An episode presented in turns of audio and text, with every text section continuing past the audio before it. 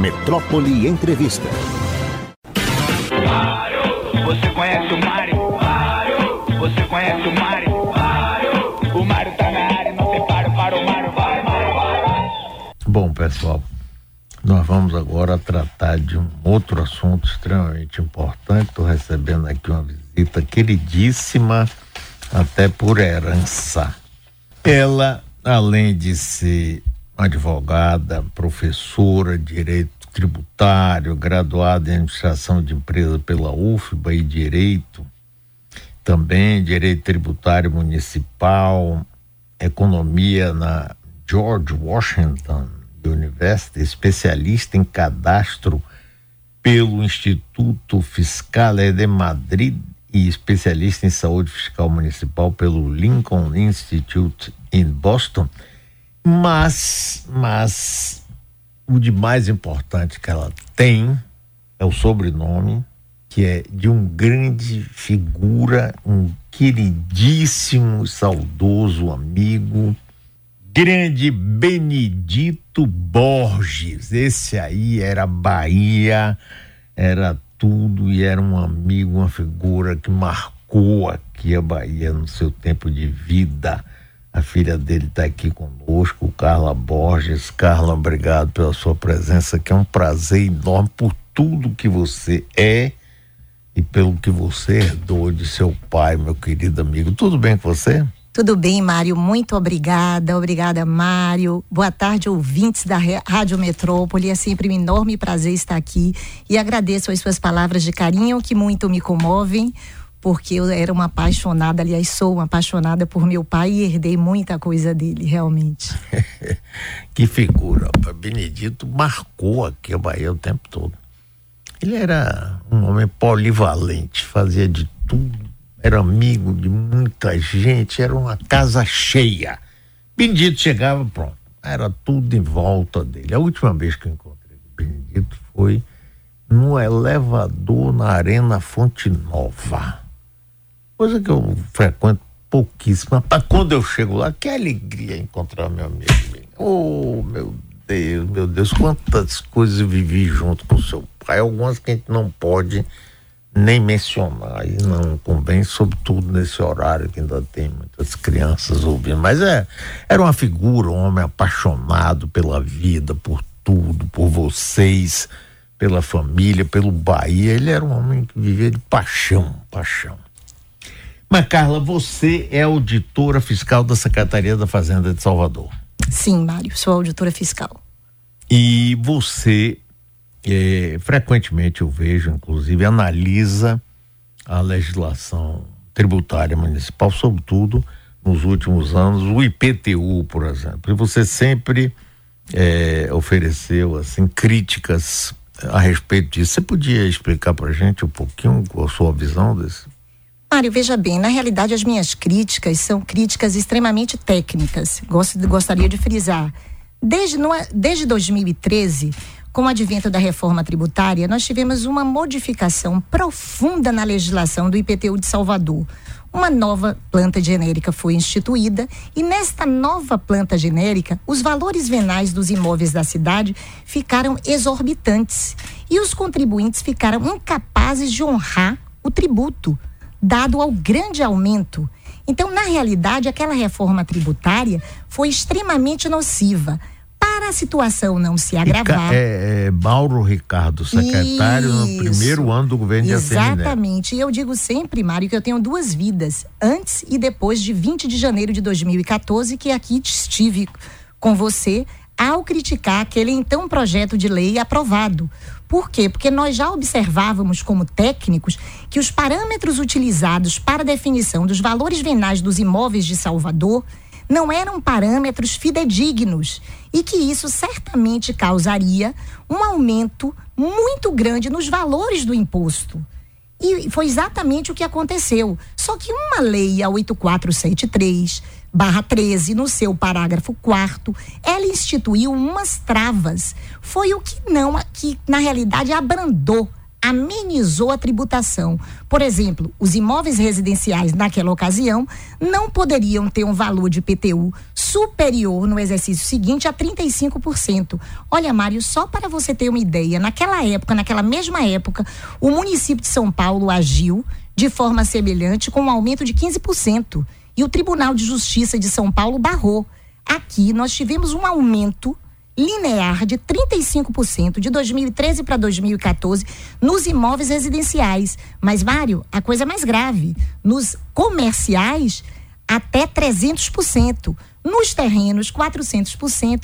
E os terrenos acima de 2 mil metros quadrados não tinham trava. Então, por exemplo, o meu médico oftalmo, que está aqui nos ouvindo atentamente, tinha um terreno cujo IPTU era 13 mil e passou para cento e poucos mil reais naquela época.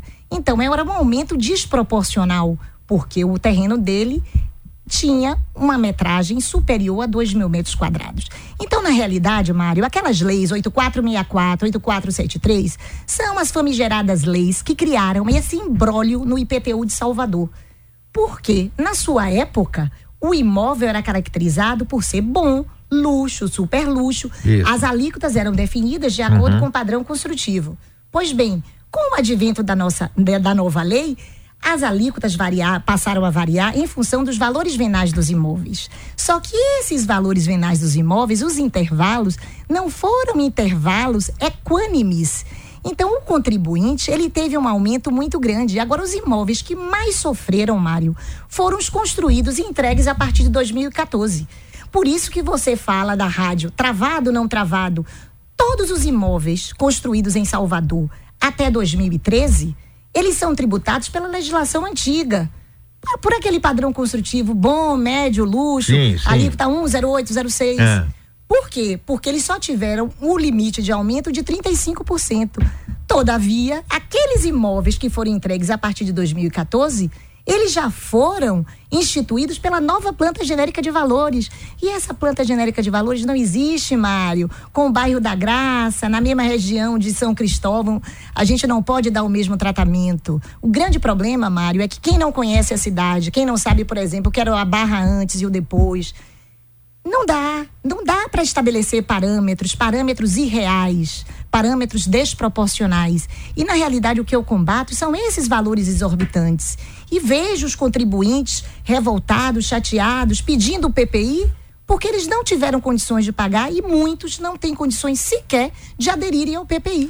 Agora, é, Carla, é, é, bom, PPI, para quem não sabe, é uma forma de pagar parceladamente com algumas isenções e, e perdão de dívida, etc. Mas você falou que São Paulo fez um aumento grande, mas a justiça derrubou. Salvador, houve uma ação na justiça. E o que foi que aconteceu? Bom, essa ação tem sido protelada. Até hoje, Mário, ela não subiu. Protelada? É, ela não, não foi julgada? Não, ela foi julgada, mas o seu julgamento na ocasião, em 2017, não definiu. Hum. O IPTU nem era constitucional, nem era inconstitucional, mas continuou tudo como estava. E por conta de uma série de recursos, a ação continuou aqui, a ação não subiu para o Supremo Tribunal Federal. Porque eu não tenho dúvida, Mário, que quando esta ação for apreciada pelo Supremo, o IPTU de Salvador vai ser declarado inconstitucional. Porque violaram vários princípios constitucionais estabelecidos no 150 da Carta Magna, inúmeros. E os doutos, os técnicos, vêm dizendo isso há muito tempo. Agora, por exemplo, tiveram uma ótima oportunidade de corrigir essa planta genérica de valores Aliás, desde o primeiro ano, o artigo 67 do Código Tributário, a Lei 7.186-06, ela obriga, ela não faculta, ela obriga que o chefe do executivo envie para a Câmara Municipal, no primeiro ano da sua gestão, uma avaliação dos valores unitário padrão de terreno e de construção, que é a planta genérica de valores. E isso não foi feito.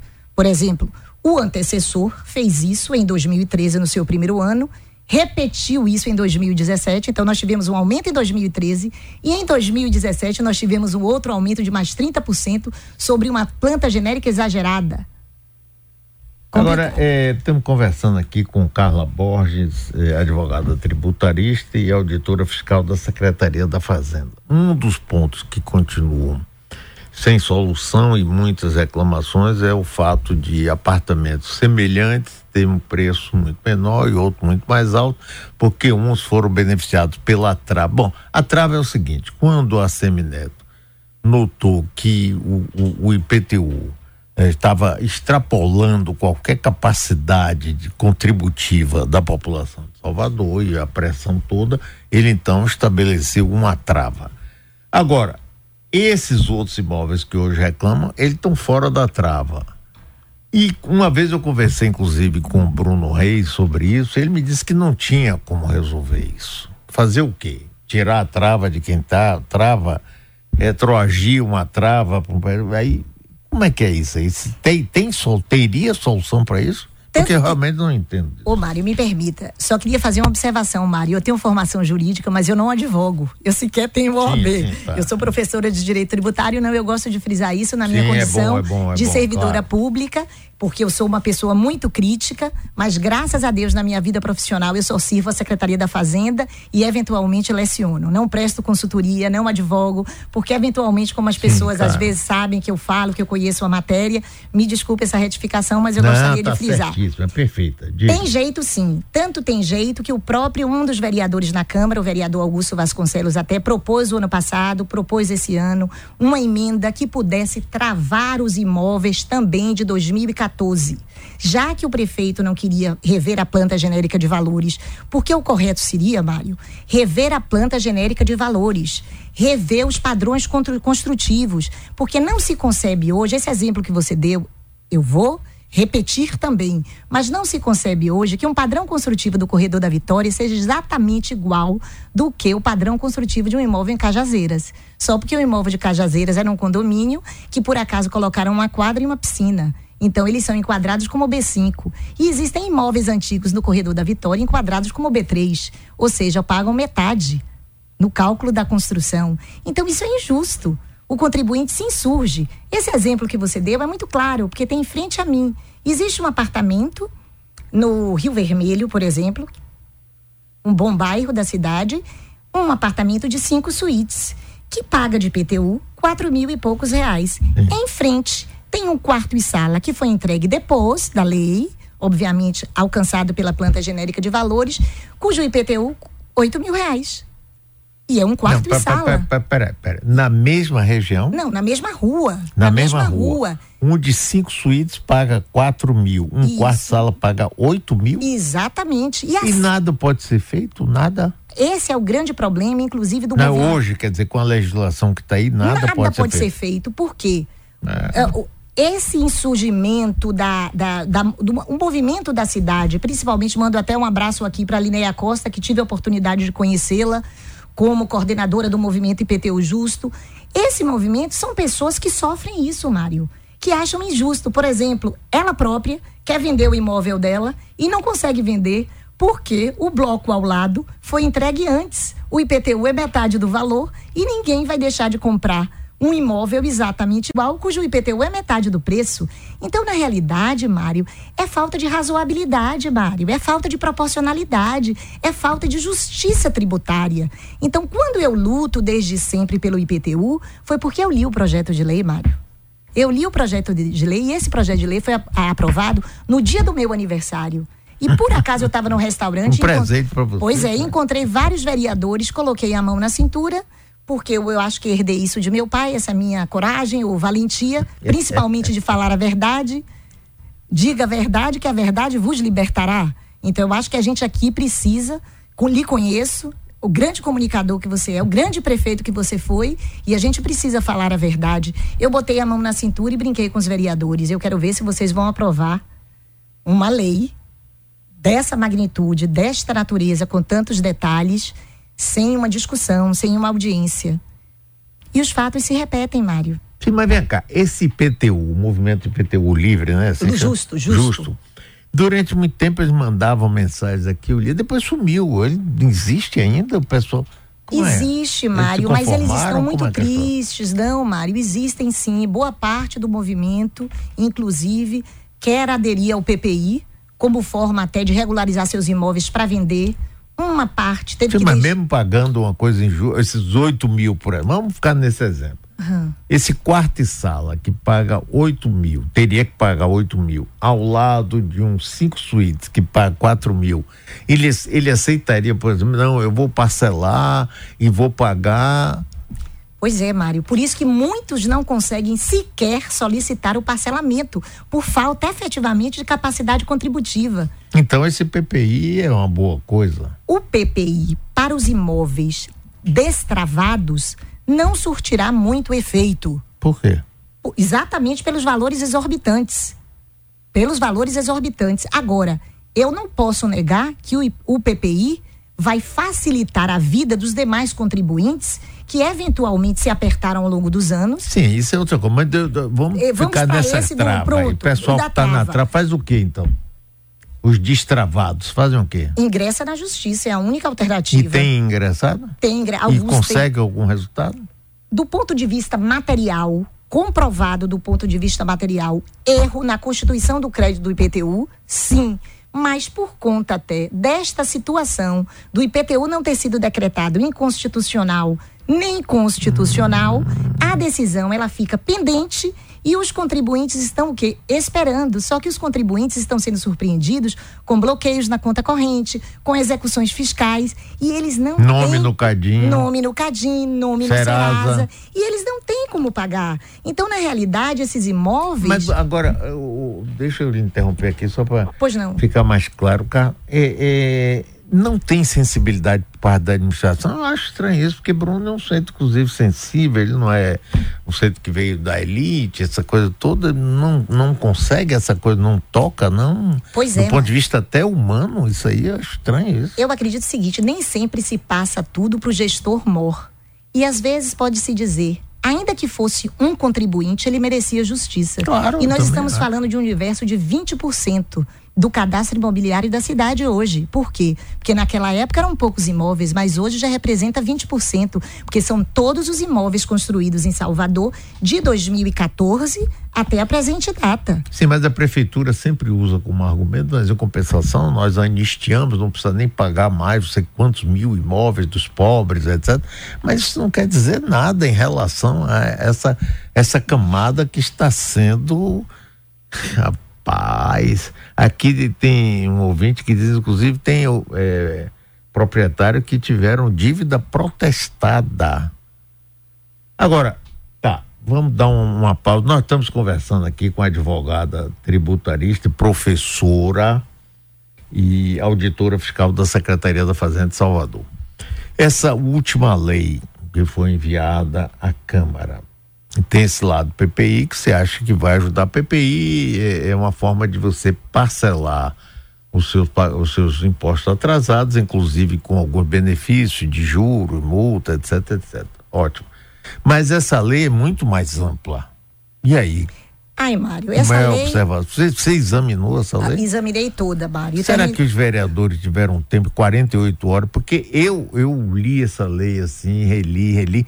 São mais de setenta e tantos artigos com vários anexos, mudando inclusive áreas da cidade que tinham tal liberdade para fazer tais tipo de empreendimento, agora outro ao mesmo tempo você criou a coisa de, de proteger o centro histórico, ao mesmo tempo você deu vários cheques em branco ao Poder Executivo, porque tem alguns artigos que dizem assim, fica o Poder Executivo autorizado a. Isso é um cheque em branco para o prefeito. É uma atribuição que normalmente seria da Câmara, e aí a Câmara diz: não, vou delegar para você, prefeito e tal. Tudo bem, teoricamente não tem nada demais, entre aspas. Mas o que me surpreendeu nisso é, é ter chegado na Câmara 48 horas depois essa lei está aprovada. A secretária Giovana Victor teve aqui comigo, ela disse, não, mas o prefeito vem há mais de dois meses conversando, explicando com os vereadores isso. O que, que você acha dessa Eu sugiro a você, Mário, com muita sinceridade e propriedade, que você possa convidar os vereadores aqui para que eles digam a você quais são as partes mais importantes da lei. A lei sancionada foi a 9767 de 2023 e essa lei não tem só o Renova Centro. É uma lei que concede inúmeros benefícios a várias áreas da cidade, inclusive Barra, Barra, Itapajipe, BR, Barros Reis, o próprio centro Valéria, da cidade, São Valéria, Tomé. São Tomé de Paraíba. Exatamente, exatamente. Então, na realidade, é ampla. Então, nós temos uma lei que, se nós desmembrarmos, tem mais de 10 subleis dentro de uma única lei. É humanamente impossível. Eu não consegui ler o projeto de lei. Entre receber o projeto de lei, a Câmara receber e a sua aprovação, eu não consegui fazer a leitura de toda a lei, com uma análise. Algumas sugestões, inclusive, do projeto de lei desapareceram, por exemplo, um pleito antigo dos lojistas da cidade há dois anos, que o chefe do executivo promete desonerar os mezaninos dos estabelecimentos comerciais, principalmente shopping, até para fomentar as micro e pequenas empresas. Isso estava previsto no artigo 67, de repente o artigo 67 desapareceu. Ah, na aprovação. Na, Na aprovação, proposta na estava. proposta Eu estava, vi, inclusive. no projeto de lei. Mas ah, na na, lei- hora de aprovação. Não, na hora da aprovação eu não sei. Eu sei que a lei publicada não contempla. Então, é. E ao não contemplar, eu até me choquei porque eu sugeri a alguns vereadores e alguns assistentes parlamentares que se estendesse esse essa desoneração do mezanino, porque nós tínhamos lugares nas cidades mais simples que as pessoas faziam do mezanino um local para vender geladinho, um churrasquinho, e eles eram tributados de forma excessiva. Então, que se desonerasse também nas regiões periféricas, que não fizesse isso só restrito aos imóveis comerciais, que se estendesse também àqueles residenciais que têm um comércio, que é exatamente o que o Renova Centro está fazendo o, o projeto do Renova Centro. Mas eu quero deixar claro aqui, Mário, que o projeto do Renova Centro é uma repaginada do Revitalizar, que foi revogado por ele. É porque ninguém leu o final da lei. Está bem claro no finalzinho da lei, das disposições transitórias, as disposições finais, que o Renova Centro ele revoga o programa Revitalizar, que foi muito parecido com as isenções, só que isenções mais brandas, remissões mais brandas. E essas remissões é como você Agora, diz- Carla, tem uma coisa também que me chamou a atenção. É até lembrando de um- uma manifestação, um vídeo até que tem, eu não sei onde está, né, né, vou mostrar aqui nada, em que o prefeito Bruno Reis se refere a um grupo que detém Transcom como a máfia do Transcom. Ele lá, no momento, eu não me lembro exato, não quero contextualizar equivocadamente. E aqui, nesta lei, tem um artigo que permite pagamentos de até 80% através dos transcons, que é um tipo de dívida que a prefeitura emite, aliás, criado por mim quando fui prefeito de Salvador, com um objetivo. né? Isso tem alguma coisa? Como é que é? Veja bem, Mário, eu não, eu desconheço um pouco toda a, digamos assim, a operacionalização do Transcom. Mas o que eu posso lhe assegurar é o seguinte: eu não sou contrária até que se pague dívida com o Transcom, Claro. mas que isso fosse estendido para todo e qualquer contribuinte. E na realidade, na lei está lá no artigo, só permite que terrenos acima de 2 mil metros quadrados sem construção faça esse pagamento dos 80% em Transcom e dos 20% restantes podendo fazer compensação de crédito tributário, ou seja, esses terrenos nada pagarão, porque compensarão todo o débito. E um pobre mortal que deve um imóvel residencial, um imóvel comercial, não tem essa mesma prerrogativa. E a gente sabe que pela Constituição Federal, o artigo 182 permite que o IPTU tenha até caráter confiscatório, é a tal progressividade no tempo, se o cidadão não der uma destinação social à propriedade. Então, na realidade, eu não tenho absolutamente nada contra que se façam compensações, porque há muitas pessoas que têm créditos tributários. Mas Claro, créditos claro, tributários. legítimo. Isso, inclusive eu tenho. Então eu gostaria do A que. o- prefeitura ia desapropriar, isso eu criei, inclusive, a prefeitura ia desapropriar um terreno para fazer uma obra. né? Uma parte pagava em dinheiro, outra parte dava em créditos que poderiam ser usados para pagar eh, débitos eh, tributários. É uma, uma coisa, é um, é um tipo de dívida legítimo.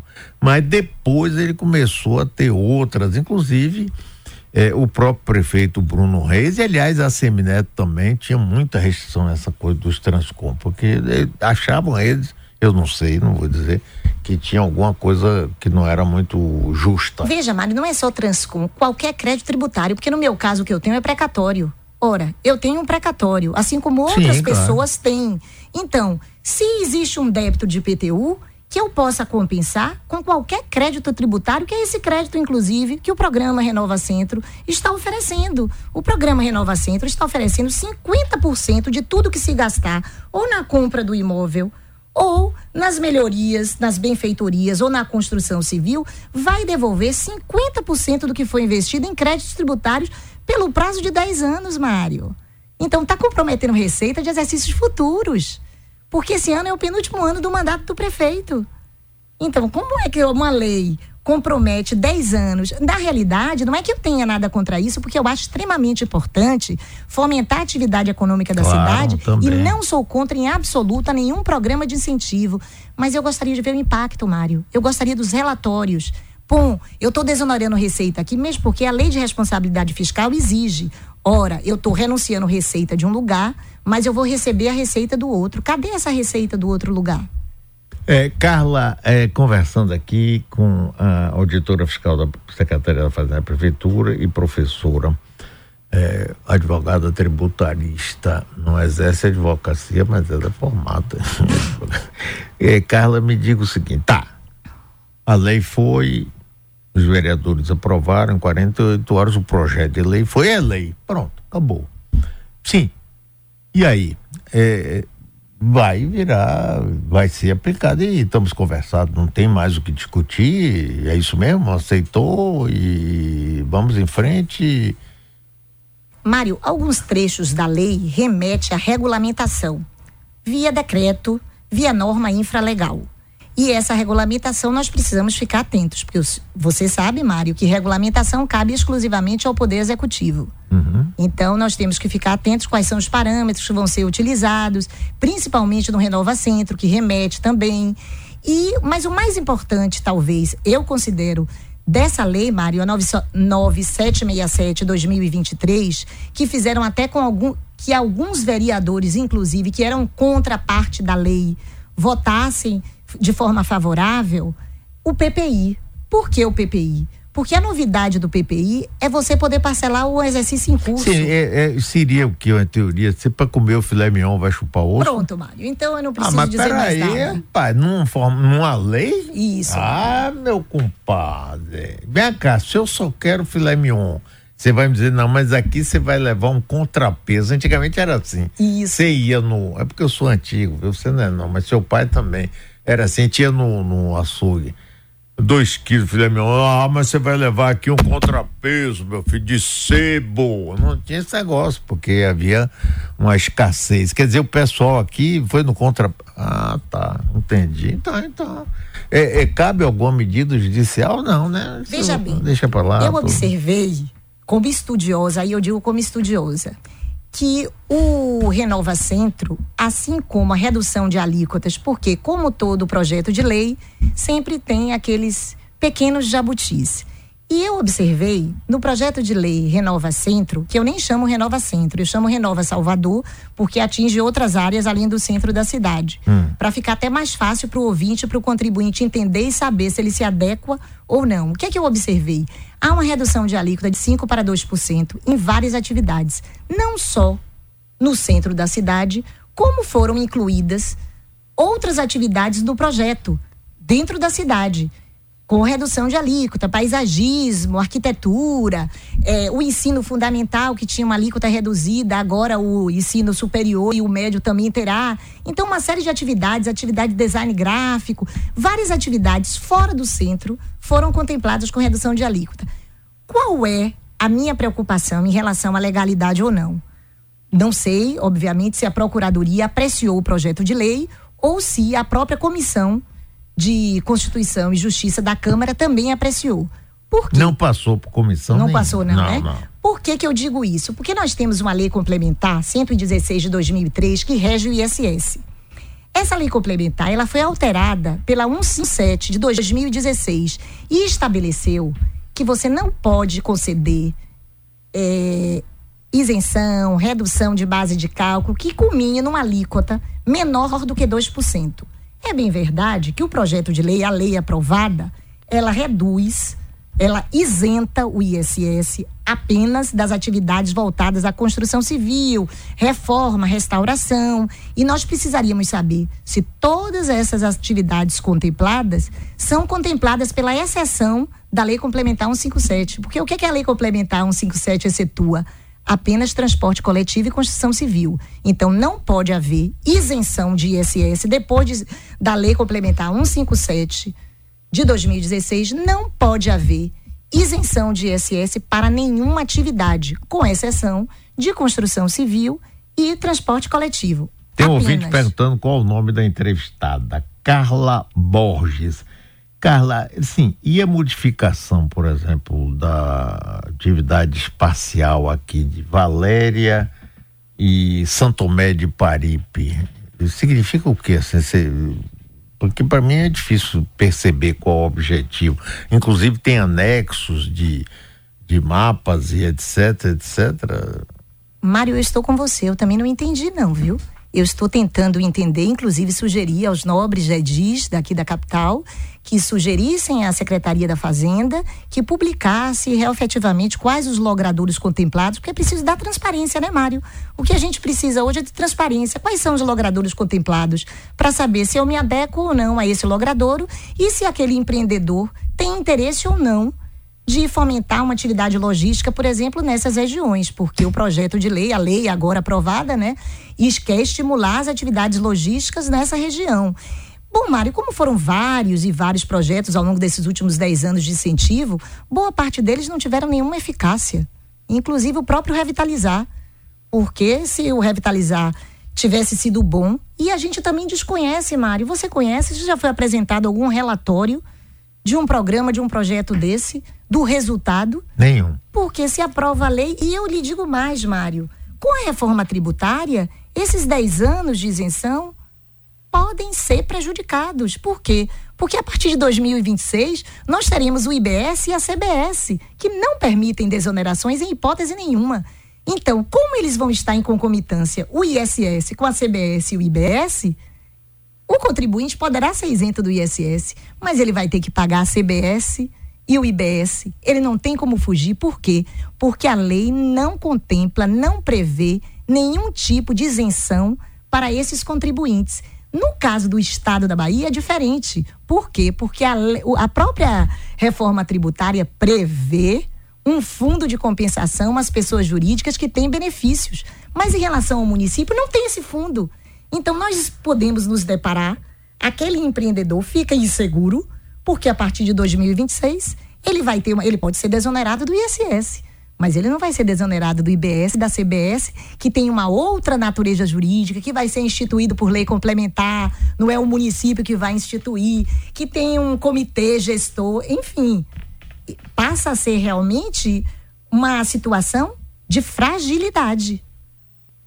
Bom, é, Carla, obrigado, viu? A gente vai ter que voltar a conversar outras vezes, porque esse assunto interessa muita gente e a gente tem que esclarecer, porque o que eu sinto falta, eu não, eu não, não entro no julgamento de dizer isso, tem um objetivo tal, e não sei o que. Não, não, não, mas não é uma coisa transparente. É uma, uma lei complexíssima, não é? E o que me assombra, isso realmente me assombra. Né? Eu sei que o poder político, eu fui prefeito, sei como é que funciona. O que, o que me assombra é o trator né, que passa assim, todo há poucas semanas foi aquela lei da, do subsídio, sistema de transporte. Também não, não quero entrar no mérito, dizer, não, não poderia não fazer. Não.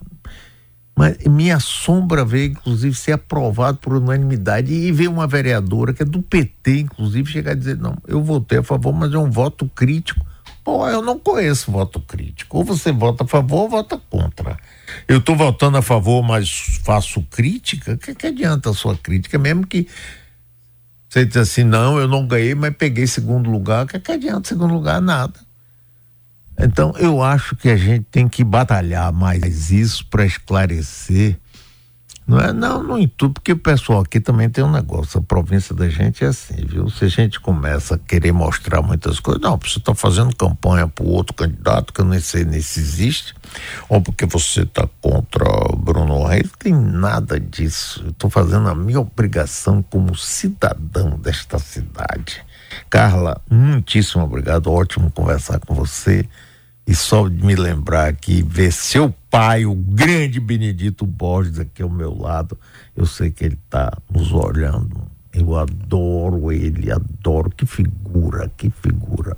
Obrigado, viu? Eu é que agradeço, Mário. Certamente ele está nos ouvindo sim. Eu só queria frisar para os ouvintes que o PPI ele pode ser aderido também para aqueles contribuintes que têm PAD em andamento, Mário, porque reduz a dívida. As pessoas têm me questionado e eu preciso dizer isso ao vivo, porque todos aqueles contribuintes que têm parcelamento em andamento, parcelamento Sim. em curso, já parcelado, já né? parcelado, pode isso, pedir revisão. seja regular ou irregular esse parcelamento, ele pode pedir no sistema da Cefaz não está funcionando. Por isso que a Cefaz hoje, se você chegar lá agora, tem um formulário de cancelamento de PAD, porque o contribuinte ele deve cancelar o PAD para que, que é o PAD é o parcelamento o PAD é o parcelamento administrativo antigo, para que? Cancela-se o PAD, para que a um dívida volte e ele tenha a oportunidade de ter 100% de redução na multa e nos juros. E aqueles que foram alvos de infração também, 100% na multa de infração.